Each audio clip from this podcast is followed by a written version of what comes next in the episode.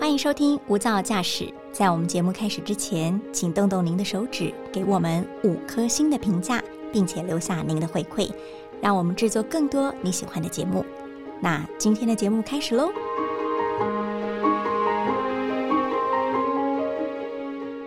日常生活中，我们常常听到这三个字“断舍离”。可是，当你真正要开始整理的时候，你会觉得这个也断不了，那个也不能舍。那个也不能让它离开，所以每一次我们要整理环境的时候，其实都是在困难抉择当中跟自己的心拉扯。但是你知道吗？有一个干净的环境，绝对会影响你的心情、你的生活，甚至是你的人生。在今天的节目当中，我们就要一起来学习断舍离。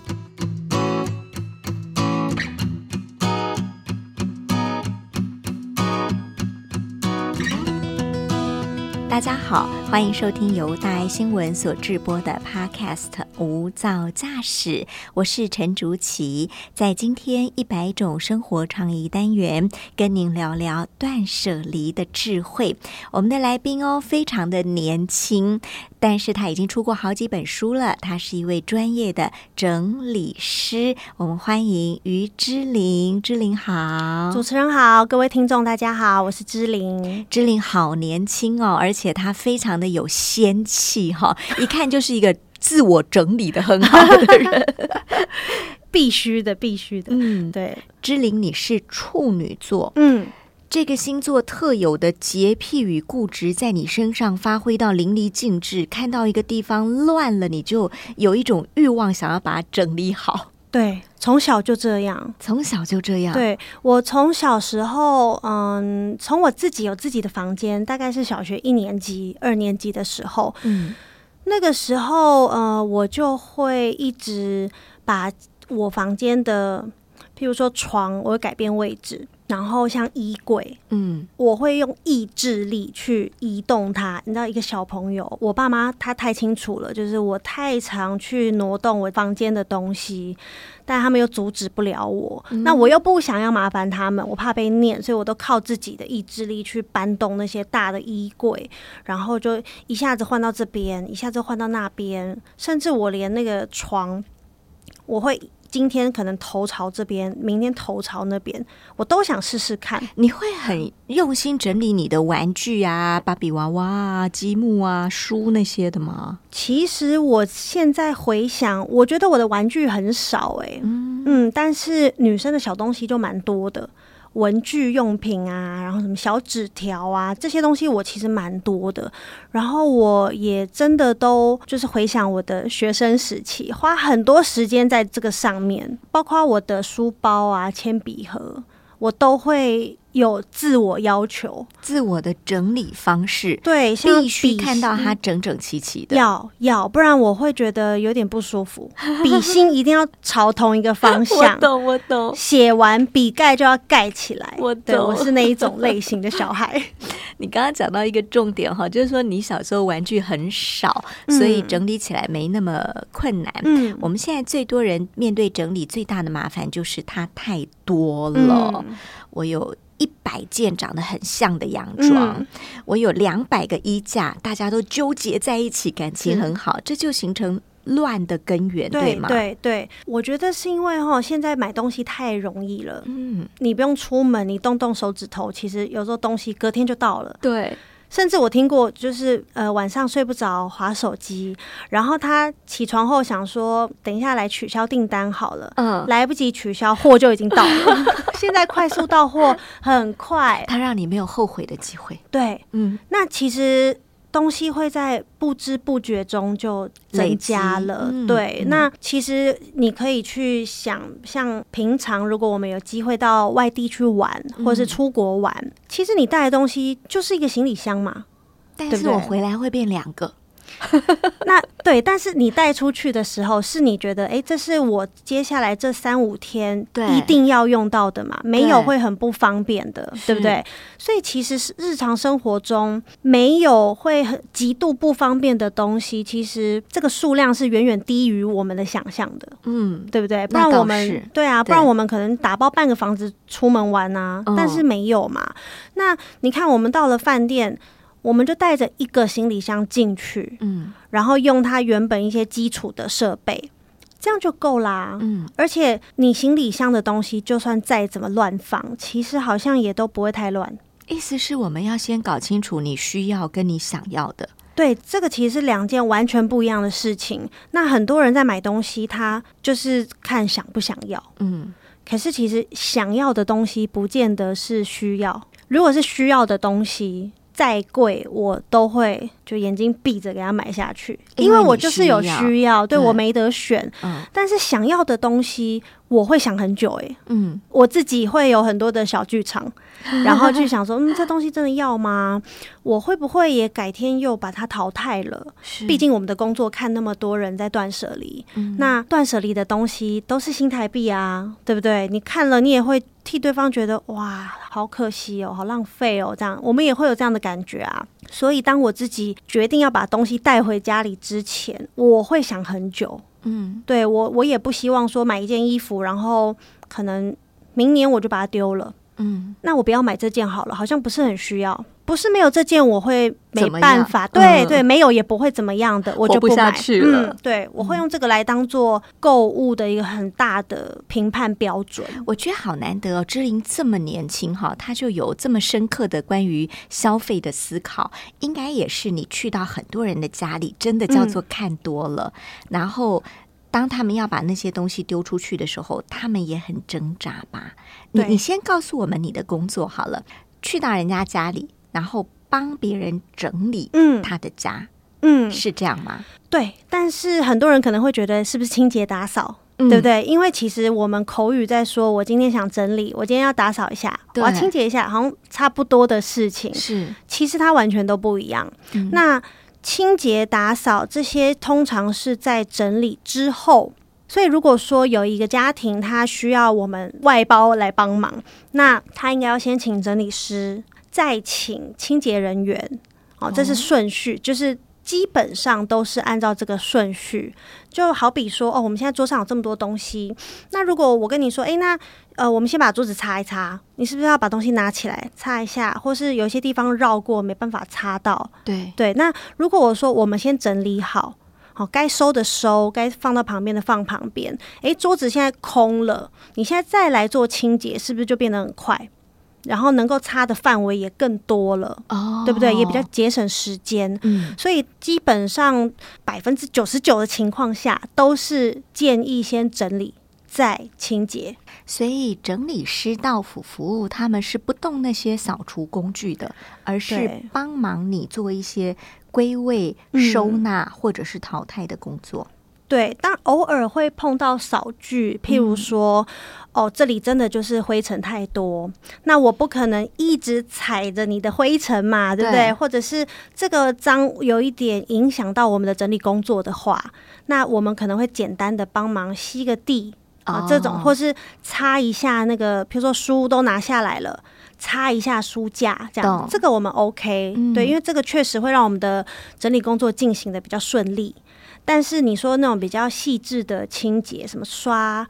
窗户啊，哦那种那种到底要用什么过碳酸钠还是什么？哦，这个整理师真的是不懂。好，你现在到一个人的家里，你看到他家很乱的时候，你第一步骤先做什么？呃，我会先跟他聊天，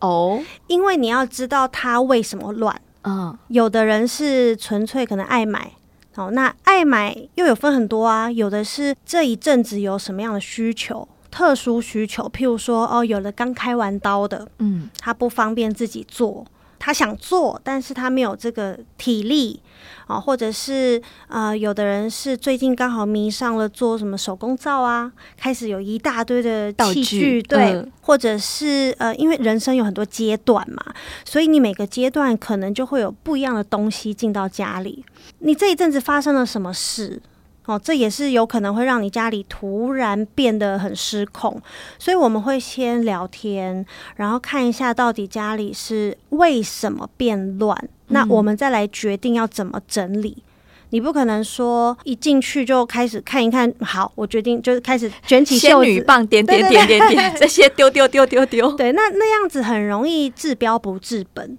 哦，你丢东西不是只是为了要让东西变少，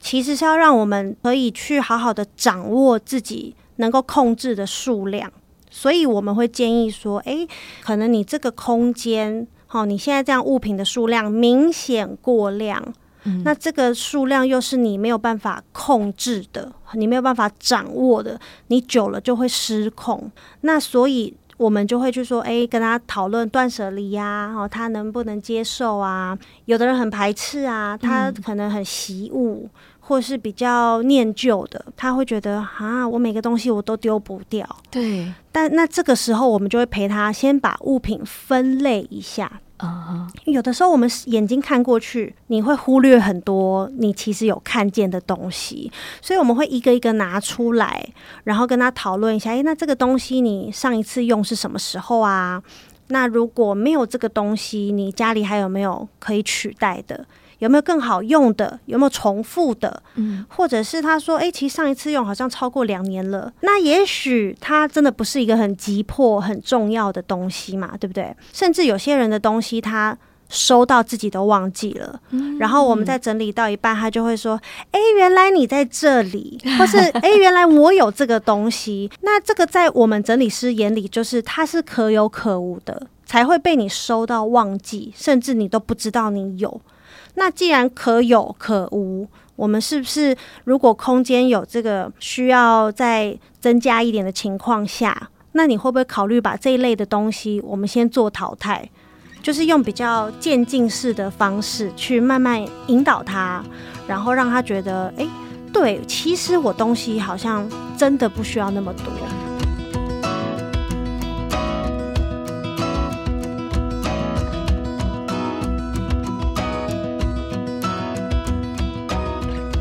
这个整理是已经整理到人的心坎了。其实有一本整理书很有名，它是日本的整理师嗯出的，叫做《怦然心动的人生整理魔法》。嗯，那很多没有整理过的人，他可能看到书名会觉得很浮夸。做家事就做家事，为什么要扯到什么整理人生啊、嗯哼魔法啊？但是我真的要说，就是很建议大家真的整理看看，你做一次看看，即使只是你的钱包、你的袜子、你的马克杯，随便一个东西、一个品相，你真的花时间整理过，你就会发现，整理东西会让你的思路变得很清楚。嗯，因为你在整理东西的时候，你是在面对你的过去，因为这些东西是过去的你带回家的，对不对？然后你现在家里的状态，就是过去那一阵子你的一些行为啦，或者是你的生活形态。过去那一阵子太懒惰，现在家里变很乱；过去那一阵子可能失心疯，现在家里东西很爆炸。好、嗯它是会一直面对你的过去。那我觉得你在整理的过程中，你就会更认识自己。哦，原来我有一阵子这么痴迷塔罗牌，嗯哦，哎、其实我现在已经不喜欢登山了，或什么什么的。嗯你会在整理这些东西的时候有很多的心情。对，那我觉得你只要有整理，你的人生真的会有不一样。你好像会建议大家先从一个很小很小，但是每天都会用到的东西开始整理，那就是钱包，对不对？嗯其实钱包我很推荐大家，就是可以先从这个地方开始。第一个是因为每一个人都有钱包，嗯哦，即使是可能小学生，他也有钱包。为什么会推荐整理钱包？因为钱包的功能其实很简单。就是装钱的、装证件的、装零钱这样子，大家可以去检视一下自己的钱包里到底有什么东西。譬如说，哦，游泳几点卡，早就没在游泳了， 那你还要留吗？嗯或者是一些过期的一些什么折价券，呃，抽奖券对，嗯发票、搞不好对已经很久以前不能兑奖了。嗯那我觉得啦，就是你的钱包如果整理好，你其实出门每一次的消费。哦，就算只是搭公车，你每一次打开钱包，其实你都会有一种觉得很轻松、很清爽的心情，因为你很清楚知道钱包里现在有什么。嗯我现在有，譬如说，呃，屈臣氏的折价券。当你路过屈臣氏要结账的时候，诶，你就会知道你可以用，而不是啊，我有折价券，但是不知道收在哪里，找不到。嗯对不对嗯，嗯那或者是说，像人家说什么钱不要折它，我其实没有这种迷思啦，我觉得放好就好。嗯可 是，有钱就好。对，可是我常常在，譬如说便利商店结账，嗯然后在排队的时候，看到前面的那一位顾客找钱，嗯，口袋掏一掏，掏出那种对折再对折大小的纸钞，然后他可能要抽出其中一百，诶，又有一张掉到地上，哦就是你会觉得哦，这个人有点失 序哦。那但是如果今天天哪，我们去便利商店结账，千万不要排在于志玲的前面。我会看他找包包，譬如说包包，女生包包比较大， 对，找钱包、找钥匙、找手机，在里头捞啊捞啊捞对个老半天的，里面到底有什么？嗯，好像好多东西。但如果说有女生很利落，打开来哦，第一层、第二层哦，整整就知道齐是齐什的么。对、嗯我就会觉得这个人很加分，他很知道自己需要的是什么。重点是我们自己会开心啦，哈，会哦就说我们一定有过那种感觉，是你每次整理好一个东西，嗯比如整理好我的钱包，嗯我每次拿钱包出来，哇，开心，对啊，哦整理的清清爽爽，嗯或我整理好我的衣柜，嗯每次打开我就开 心，对。啊、其实不少人会拿衣柜当做是认识整理师的第 一步，练习去，对，因为太多人的衣服爆量了。嗯，对，那我这边可以提供给大家一个小技巧，哦就是如果说你想整理你的衣柜，那其实有一个很简单的方法，你可以在短时间内让你的衣柜看起来漂亮很多。嗯哦，视觉上哦，现在是讲比较追求视觉上的改变的话，就是你在挂着的衣服，你可以按照颜色来排列一下。啊哈，譬如说从深到浅。哦哦，甚至有的人会喜欢按照彩虹色系呀、都可以。嗯其实你只要把衣服的颜色，比如说，诶，这一区都是黑的，再来可能是灰的，好、再来我放一些呃蓝蓝绿绿的，嗯啊，最右侧可能放最浅的白色的，你自己打开来，你就会发现真的看起来不一样了，嗯，对，。会漂亮很多。你是指我们吊挂一件对一件的时候，也可以把颜色集中，然后对分类，对不嗯对？对，没错。当然，你说折的衣服也可以按照颜色来放，嗯只是我自己的经验觉得。每个礼拜大家都在洗衣服、折衣服这样子。那如果你要按照颜色再摆回去，我觉得大家是有惰性的，这个可能会比较困难一点。嗯但是你说挂好的衣服按照颜色排列一下，轻松很多。嗯对，相对于折衣服来讲，而且志玲还在她的书中教大家一个叫做口袋折衣法。哦对，把每一件衣服，不管你 T 恤、衬嗯衫，甚至是毛衣，都折起来像一个小小口袋对一样。对对对，第一是收纳很方便，它因为它不占空间嗯哈、第二是哎，看起来好像我们在百货公司要买衣服一嗯样，每一件都折得那么整齐。其实口袋折衣法它只是折衣服的其中一种方法而已，嗯它也不一定适用所有的衣服。比方说，我今天身上穿的这种有一点弹性的针织，嗯那口袋折衣法它是利用衣服反折，对，反折会变成有一个口袋，口袋然后对把其他的衣服放进去、塞进去。对所以其实你的那件衣服，如果是像这种比较弹性会影响的，那可能我就会不建议说用口袋折衣法。嗯，对，因为久了久了，可能你会发现，哎，这里松松的，长期被其他的衣服撑住了，撑大了。哦、OK，对懂，那其实我通常整理师更推荐的是直立式收纳。嗯，其实你折衣服的时候，不管你要怎么折，就是大家可以按照自己平常习惯的折法。那只是放到抽屉里的时候，我们让它站着，嗯让衣服站起来。嗯哼，它其实它的效果跟口袋折衣法一样，因为口袋折衣法也是要让衣服站起来，对，只是它特别再多了一个包袱。是对，那直立式收纳呢，没有这种包覆性，可是它的优点一样，就是你抽屉打开，全部的衣服你都看得到。你不用去翻说，哎，我下一层一层对对的对，然后对翻了又乱掉，对，对，所以这个算是大家一定要学起来的一种方法，嗯因为它比起挂衣服来讲，非常省空间，嗯对，它可以多出至少四分之一的空间，嗯，嗯，对，，因为衣橱是很多人最头痛的地方。嗯，一打开衣橱就觉得会有土石流爆发，对对对，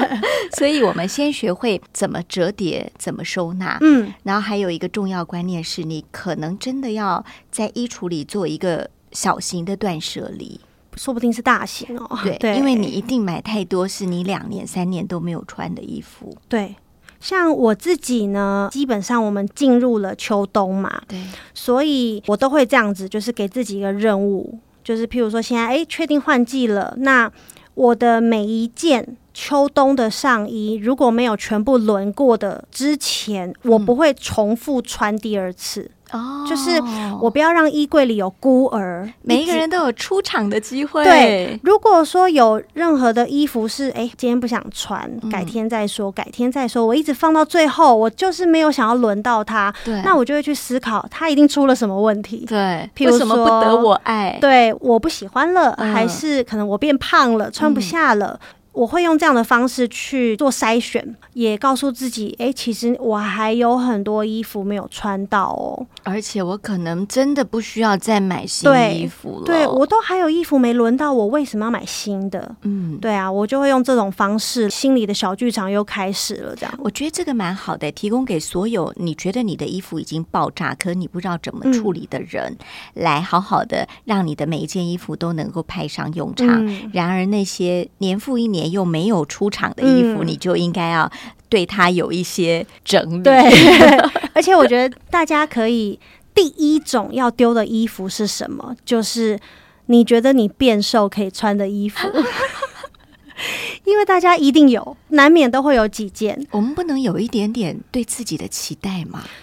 你真的瘦下来的话，我相信你一定会买新衣服啊，嗯，对不对？因为我觉得眼光也是会改变的，也是。然后对，你会犒赏自己。嗯，我这么辛苦瘦下来了，我难道不值得买一件新衣服你吗？真是太了解人性了。所以那种衣服不要再放了，嗯真的可以优先考虑淘汰了。那我们再讲一个大家都会犯的毛病，我也是看了书才知道，原来我这么做是错了。那就是，哎，我们觉得家里很多东西没地方放嘛，所以我赶紧买几个大的收纳箱回来，把这些通通盖起来。当他们进了收纳箱之后，我就以为我整理好了，殊不知是家里的收纳箱嗯 越来越多， 多 这其实叫做眼不见为净整没理有法。错。我们通常会建议大家不要先买。尤其很多人啊，他可能听完讲座，或可能听完我们这一集 podcast，他就觉得哦，突然想来整理一下，突 然然后斗志昂扬了，，对。结果他的第一步是到卖场去买收纳箱，就这样或是是不买对的嘛？不对的，不一对啊，那你要买几个？你要买多大？你要放哪里？你要收什么？这一连串的问题是不是回答不出来？对，对啊，那如果说你都没有想好，你就先买。嗯。那你再碰运气，搞不好我我可以买到刚刚好我需要的。嗯可是我觉得绝大部分都是买到不合用的，因为你没有需求啊，你还没有需求，你怎么知道你要买什么？你还没整理好，你到底对要啊放什么？对，那个东西多大？嗯，那你要收什么东西？你要放在哪边？要几个？哦，嗯要有盖子吗？对不对？这个都不知道，所以一定要先整理。嗯，就是我们讲断舍离嘛，这一步比较累，但是它没有办法跳过。 OK，嗯嗯，你一定要先去无存精一下，嗯对，然后确定好，哎，对哦，我现在嗯，我其实只需要，譬如说五罐指甲油好了。嗯那这个指甲油，我想找个小盒子装。好，那五罐排起来多大？盒子要多大？哦，这个时候你才会知道啊，对不对？那这时候你再去买才是正确的时候。这样也不会白白花钱浪费了。对，买回来 size 不合，我们嗯又堆在那里，对，或者对我们买了很大的收纳箱，结果只是把一些乱七八糟的东西通通丢到那里 嗯面，然后打开收纳箱的时候，看了又是一阵的心烦。而且还有一个就是我们很怕造成的反效果，嗯就是当你的收纳箱或是抽屉还空空的的时候，嗯，大家就会觉得，哎、还放得下，我再买一点。哦，对不对？会无意识的去增加东西，对因为你觉得还放得下，对，所以不太建议先买收纳用品。而且其实有的时候呢，如果你真的有好好的整理，你也淘汰了蛮多东西的，你就会发现家里空出很多收纳盒，现在用不到了，反而是多出来了，你可能得去处理它们，而不是说啊、我一定要整理，我就一定要需要再买。嗯，对，其实这是一个迷思。就是说家里的东西先整理过一轮，嗯，你就会知道你拥有什么，对，以及该断舍离一些什么东西。对对对，懂对？听说你去很多人的家服务的时候，都会发现，嗯，他们其实自己已经买了好几本收纳的嗯书，但他们家为什 么还是这么乱？这呃某部分来说也是一个好现象，就是越来越多人对于自己的居家生活品质是有追求的，对，大家有在重视，不管是视觉上啦，还是住起来的舒适感，嗯这是好的。嗯只是为什么看完书还是不会？好、这个就可能因人而异了。有的人不会就是不会， 还有就是，会不会只是停留在看而没有行动力？这个应该是最大部分的人的问题。他们有时候看完会觉得有点概念了。嗯，可是转头看到自己家，立刻那个无力感就又上来。因为实在是太乱了。对，不知道到底那我的第一步要从哪边开始，哦，然后他们没有办法去想象从 before 到 after 中间需要花多少时间。因为光用想的就好累、哦。，对，所以干脆不要动。所以整理师这个行业就出现了嘛，对不对？ 是，那我觉得很多人他就是需要一个陪伴而已。嗯因为其实整理师做的事情，大家去想想，其实自己都是做得到的。嗯，就我们来说，诶，这个东西你常用吗？你需要吗？你也可以问自己呀、对不对？你也可以帮自己去厘清这些东西跟你的关系。可是有些人他就像逛街买东西，有的人需要有人陪着逛，对，然后他会很犹豫要不要下手。但是只要朋友说这件有你的名 字，哎、好可以买， 对不对？所以我觉得在整理家里也是这样，有的人他做得到，但是他就是想要一个人陪着一起做，嗯好像不那么孤 单。而且这不是我一个人决定的哦，对连我朋友都说我应该要买下 来。对，那丢东西也是，嗯有的人自己亲手丢掉，他会觉得好像很有罪恶感。对，这是整理师建议我丢掉的， 不是我丢掉的。有的时候会有一点社工或者是心理陪伴那种角色，我觉得，嗯对，不单单只是一个家事服务人员，你去帮人家整理的过程，应该也都是呃甘苦酸甜样样都有嗯哈。嗯可是你帮他整理完，是不是你也很有成就感？对我觉得这就是为什么我可以做到现在第七年，嗯快要第八年了，对，因为这真的是我本来就喜欢的事情，嗯就从小就喜欢嘛，对，然后做了很快乐，看到委托人跟你感谢你，然后说。我觉得你们这个工作就是在积阴德，听到这些话会觉得好像自己对社会有点贡献这是种感觉，对，会觉得很开心。但你会不会害怕什么？比如说，你整理完半年，它又打回原状我不会害怕，因为这个很常见。哦，真的啊、嗯，因为有的时候我们才刚开始整理，我们就知道这个委托人之后会打回原形了，哦，你感觉得到，因为你已经跟他聊过天了，对你知道他的性格了，然后在我们断舍离的过程中，哦，挑选的过程，你会知道他哪里卡关，啊、好、哪些东西对他来说没什么羁绊，说丢就丢，这样、你会对这个人有很多的了解嘛嗯对？然后我们整理的又是这么细节的东西，其实我觉得这些东西很像拼图，嗯，那我就会一直拼出这个人的故事，他的嗯人生经验这样子，所以他到底会不会变乱，其实整理师都是感觉得到的。那嗯真的变乱了，再回来找我们，我们也不会太意外。